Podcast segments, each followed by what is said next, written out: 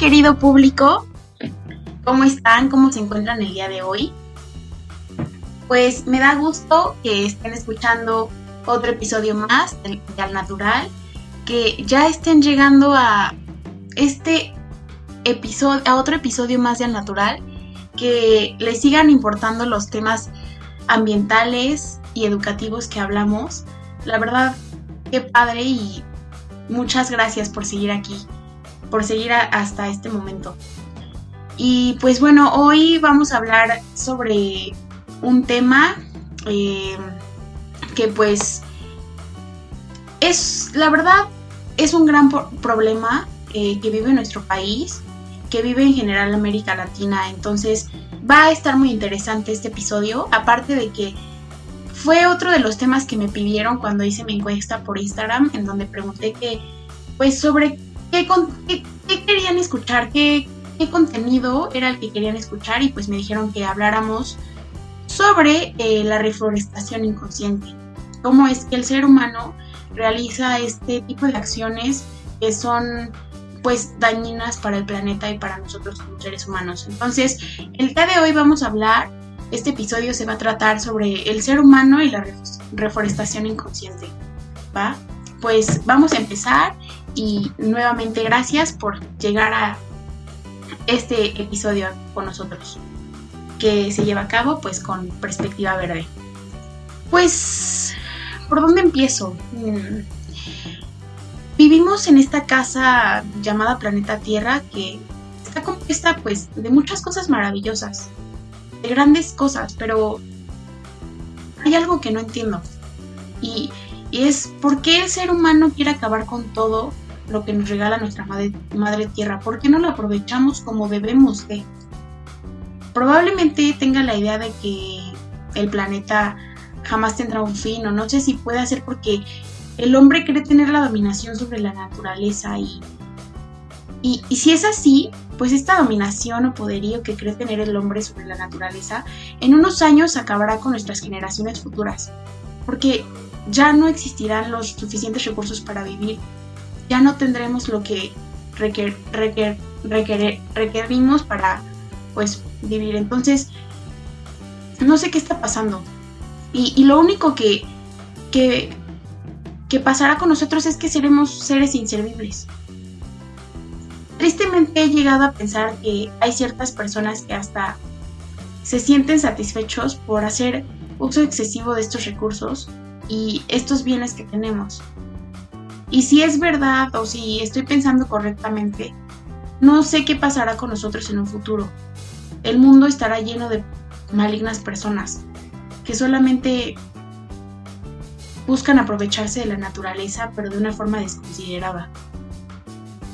Y precisamente el hombre eh, ha hecho esta acción de la deforestación. Y no sé si saben, pero la deforestación en México, en nuestro país, permanece como un fenómeno imparable y ocupa uno de los primeros lugares en tasas de deforestación en el mundo.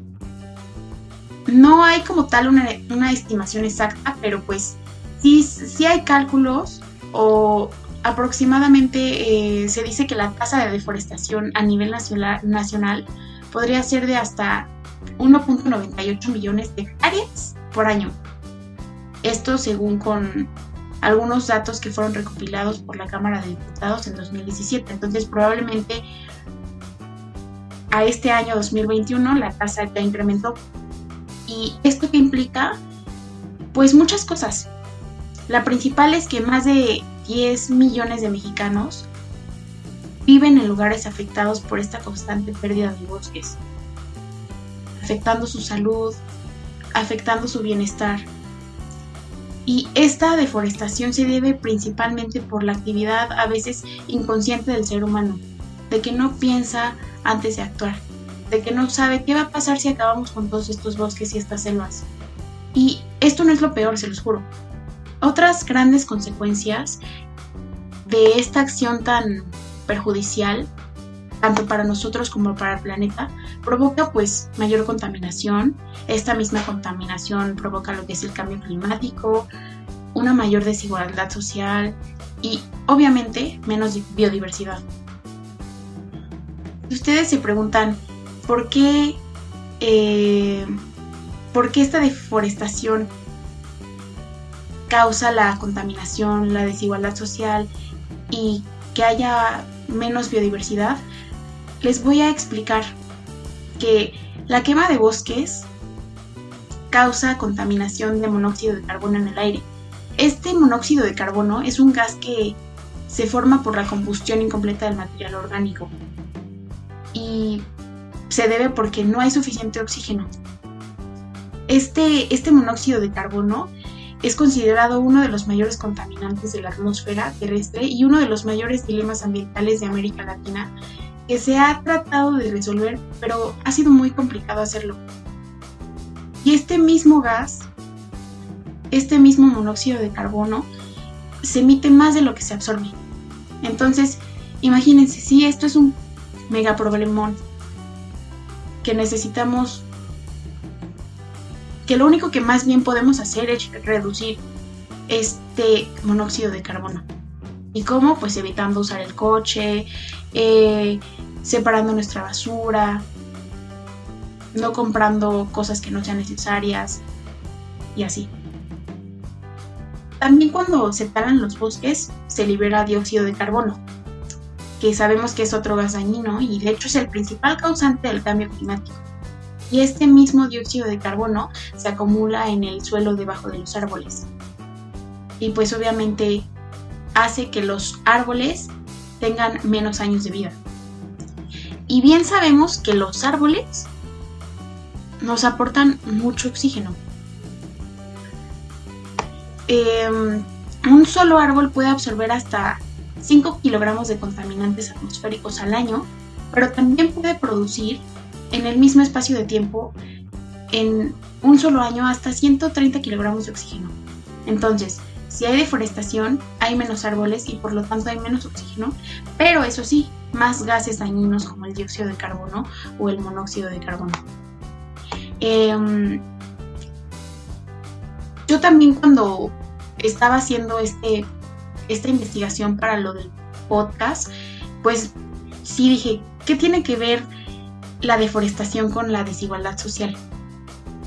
Y fíjense que este problema de la desigualdad eh, social a la que nos enfrentamos día a día,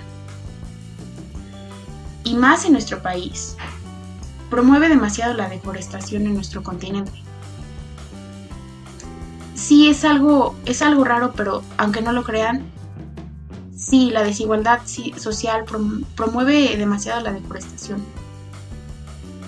Eh, hay un estudio realizado en el Centro para el Desarrollo y el Medio Ambiente de la Universidad de Berna en Suiza y muestra que una mayor desigualdad aumenta la deforestación y una menor desigualdad protege mejor los bosques a largo plazo. Durante mucho tiempo se asumió que los desequilibrios de poder y la desigualdad económica pues desempeñan un papel en los procesos que causan la pérdida de los bosques tropicales y las selvas. Sin embargo, eh, los efectos de estos factores en el medio ambiente siguen siendo un tema de debate científico. De hecho, hay algunos observadores que sugieren que el aumento de la desigualdad social dificulta la acción colectiva necesaria para proteger el medio ambiente. O sea, si hay mucha desigualdad, eh, no podemos enfocarnos en proteger el medio ambiente la deforestación tropical es muy importante. Y como ya les había dicho, aparte de esta, este cambio climático que provoca, esta contaminación que provoca, esta desigualdad social, pues también genera lo que es una menos biodiversidad. Recuerden esto, a mayor deforestación hay menos biodiversidad menos animales, menos recursos. Entonces, mm, las altas tasas de deforestación afectan mucho la, conservación de, los animales en muchos aspectos. Alrededor del mundo la, la deforestación causa la degradación del suelo, la, cambios climáticos, sobre todo la pérdida de los ecosistemas. América Latina cada vez está perdiendo más selvas, cada vez está perdiendo más bosques. Entonces, es importante pensar que la deforestación sí es un tema que tiene gran importancia y que hay que tratar ya. América Latina representa una gran parte de los bosques tropicales restantes, pero también presenta tasas de deforestación muy por encima del promedio mundial. Debemos de cuidar cómo aprovechamos la productividad para, para poder proteger los bosques. El aumento de la productividad agrícola tiene el potencial de reducir la presión sobre los bosques remanentes, ahorrando así tierra para la naturaleza mientras continúa satisfaciendo las demandas mundiales de alimentos. Pero también puede aumentar la rentabilidad de la agricultura e, e incentivar la conversión de más bosques a tierras de cultivo. Ah, hubo una investigación por Graciano Sevilla que muestra que la mejora de la productividad agrícola por sí sola no es suficiente para prevenir la expansión de esta actividad y la deforestación en América Latina. En cambio, el contexto institucional es vital y se deben de incluir normas, políticas y regulaciones ambientales. A nuestro país le falta mucho eso. Y bueno, sabemos que ahorita pues se está centrando más en en el área de salud, pero debemos de tener en mente lo que está pasando con el ambiente y no dejarlo de lado, porque de verdad otro de los problemas que nos vamos a enfrentar en unos pocos años va a ser el medio ambiente, porque ya no va a ser como lo es hoy. Las diferentes formas de desigualdad pueden afectar significativamente la forma en que se formulan las leyes ambientales. También las diferentes formas de cómo las personas ven el medio ambiente como algo X hace que el medio ambiente se quede atrás y solo nos centremos en lo que creemos importante, pero el medio ambiente es algo que para la mayoría de las personas no es relevante. Hay ciertos datos, según Greenpeace, que nos dicen que los bosques representan gran, fuerte, gran fuente de alimentos, medicinas y combustible para más de mil millones de personas, entre las que están las de mayor pobreza y que son un arma central de toda la población para combatir el cambio climático y proteger los suelos y el agua. Pero esto se va a acabar con la deforestación. Y quiero contarles cuáles son las principales causas y consecuencias de la deforestación en el mundo. Se observa que en México la principal causa de la deforestación es el cambio de uso de suelo para convertir los bosques en campos de cultivo.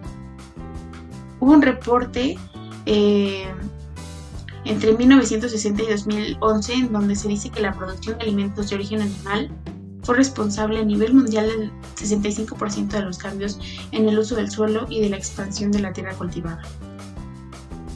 Y hemos venido hablando sobre el consumo de carne y todo eso. Entonces, creo que hasta cierto punto nos estamos dando que comer alimentos de origen animal en exceso sí está afectando mucho a nuestro planeta. Y está eh, provocando consecuencias en la deforestación que son preocupantes. También se dice que la deforestación mundial contribuyó con el 17% de la emisión total de, de, estos gases de efecto invernadero. Y también la generación de energía producida por combustibles fósiles y de las actividades industriales y en el caso de México se estima que durante el periodo de 2003 a 2006 las emisiones promedio nacionales de dióxido de carbono asociadas al cambio del uso del suelo forestal ascendieron a 7.189 gigagramos de dióxido de carbono por año. Recordemos que los bosques son importantes eh, repositorios de biodiversidad y su gestión sostenible resulta esencial no solo para conservarlos, sino también para sostener el funcionamiento de los ecosistemas. Y nosotros formamos parte de los ecosistemas. ¿Qué pasará cuando no tengamos bosque? Simplemente no tendremos vida. Entonces es momento de actuar ya. Es momento de darle mayor importancia al medio ambiente y de eliminar todas aquellas acciones que están acabando con este.